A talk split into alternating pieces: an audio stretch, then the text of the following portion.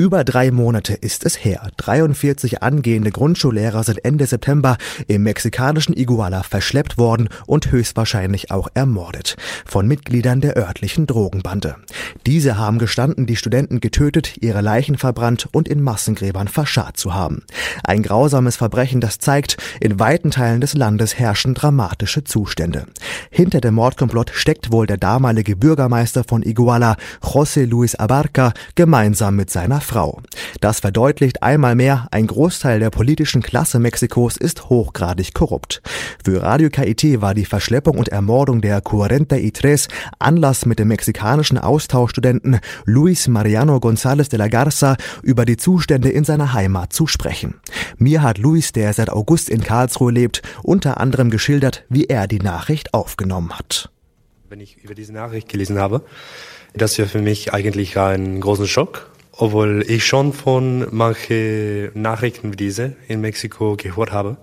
Es gibt äh, leider viele Geschichten, die ähnlich sind, aber das war eigentlich etwas unterschiedlich, weil es so viele Leute waren und weil sie Studenten waren. Und wie ich gesagt habe, das war für mich ein Schock, weil ich eigentlich selbst Student bin.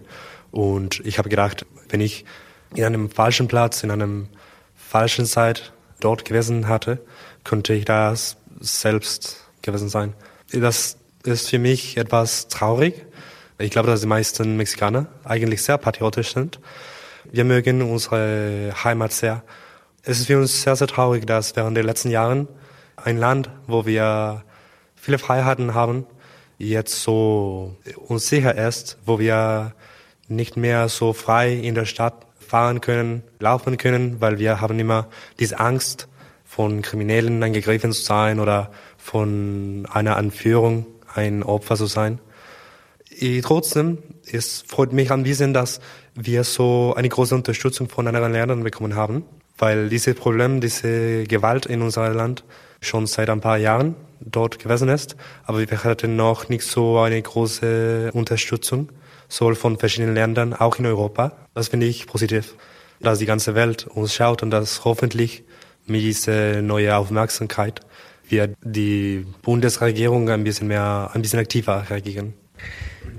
Der mutmaßliche Drahtzieher dieser Entführung ist ja erschreckenderweise, muss man sagen, der damalige Bürgermeister von Iguala, José Luis Abarca, gemeinsam mit seiner Frau. Es gibt immer noch sehr viele ungeklärte Fragen in diesem ganzen Fall. Aber laut aktueller Faktenlage ist es offenbar so abgelaufen, dass diese 43 jungen Männer, die ja nach Iguala gereist waren, um auch gegen die Politik von Abarca und seiner Frau zu protestieren, zuerst einmal festgenommen worden sind von der lokalen Polizeibehörde und dann sozusagen auf Befehl von Abarca an die kriminelle Drogenbande Guerreros Unidos übergeben wurden. Und die Mitglieder dieser Bande haben dann wohl die Studenten umgebracht, ihre Leichen verbrannt und in Massengräbern verscharrt. Vor ein paar Tagen ist nun auch ein solches Massengrab gefunden worden und wie man mittlerweile weiß, ist auch in diesem Grab die Leiche von mindestens einem dieser 43 vergraben worden. Das sind natürlich alles keine guten Zeichen. Du hast ja bestimmt noch Kontakt in die Heimat und verfolgst auch, nehme ich an, die mexikanischen Medien. Wie ist das in Mexiko? Glaubt man noch ernsthaft daran, dass von den 42 restlichen eventuell doch noch welche am Leben sein könnten oder hat man die Hoffnung bereits komplett aufgegeben? Natürlich, das sind nicht gute Nachrichten, dass schon so viele Massengräber gefunden waren und dass in einer von dieser die Resten von einem Studenten gefunden wurden. Das ist ein bisschen Klischee, aber ich glaube, dass die Hoffnung sollte nur am Ende äh, verloren werden. Meiner Meinung nach oder persönlich glaube ich, dass es eigentlich ein bisschen schwierig ist, dass die Studenten noch, noch leben. Aber ähm, ich glaube, dass man sollte immer glauben, dass bis es sicher ist, dass sie tot sind. Ich glaube, dass die Mexikaner werden noch glauben, dass es noch Hoffnung gibt. Nun kann man diese ganzen Geschehnisse in Iguala auch ein Stück weit als Sinnbild betrachten für die generellen Probleme, die Mexiko seit vielen Jahrzehnten als Land hat. Die zwei sicherlich größten Probleme, nämlich zum einen der riesige illegale Drogenhandel und zum anderen auch die zum Teil hochgradig korrupten Beamten, Polizisten, Politiker. Warum glaubst du, schafft es die mexikanische Regierung einfach nicht, diese zwei großen Probleme auch nur ansatzweise in den Griff zu bekommen? Ja, diese illegale Drogen und Die Korruption in unserem Land ist ein großes Problem, aber ich glaube, dass es stammt nicht nur von der Regierung, sondern auch von der Leute. Wenn man in Mexiko ist, kann man es merken dann, dass zum Beispiel, wenn man von einem Polizist strafen werden, es gibt immer die Möglichkeit, dem Polizist Geld zu geben und das ist eigentlich ein Teil von unserer Kultur schon. Es ist ein bisschen ungewöhnlich, dass man eigentlich eine Strafe bezahlt. Und ich glaube, dass das ist schon schlecht, weil das bedeutet, dass das sehen auch die Kinder, das lernen auch die Kinder. Äh, natürlich, das ist nicht alle die Leute, aber das ist nicht so, das ist nicht ungewöhnlich. Und ich glaube, das wird ein Problem, weil man beginnt es zu glauben, dass es normal ist und dass es keine Probleme dafür gibt. Folglich ist es schwierig, wenn man Bürgermeister wird oder etwas ähnliches, dass man schon diese Ideen hat, dass es die Möglichkeit gibt, ein bisschen nicht so legal zu sein und dass es ohne Probleme damit geben würde. Außerdem, auch wenn es ein guter Politiker gibt, wenn ein neuer Politiker wird Bürgermeister und er möchte ehrlich einen Wechsel in der, in der Stadt oder in das, in das Bundesland zu haben, dann wird es schwierig, weil es so eine enge Kontakt zwischen der Regierung und der organisierten Kriminalität gibt. Dann wird es schwierig. Die Massenentführung in Iguala hat auch die aktuelle mexikanische Regierung um Präsident Peña Nieto in die Krise gestürzt. Peña Nieto selbst hat nun auch Reformen angekündigt. Unter anderem sollen die etwa 2000 örtlichen Polizeibehörden abgeschafft werden.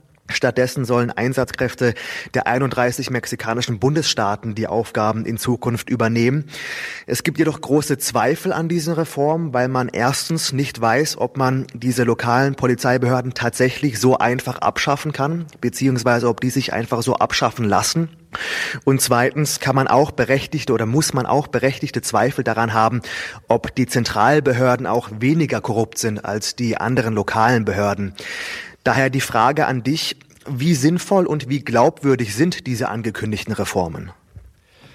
Ich würde glauben, dass diese Reformen eigentlich erfolgreich umgesetzt werden, weil eigentlich haben wir schon während der letzten Jahren mit Peña Nieto zwei Reformen schon gehabt haben. Zuerst eine in der Edukationbereich und zweitens in der Energiebereich. Und die waren eigentlich kontroversiell, aber die Bundesregierung hat das geschafft. So, ich glaube, dass das wird auch geschaffen werden. Ob es funktionieren wird, ich würde glauben, ja, ob es perfekt sein werde, das weiß ich nicht, aber ich glaube, dass es ein bisschen besser sein soll, weil es mehrere Teilnehmer gibt, wird es ein bisschen komplizierter. Wenn nur ein Teil korrupt ist, dann können die anderen Teile es ein bisschen besser machen.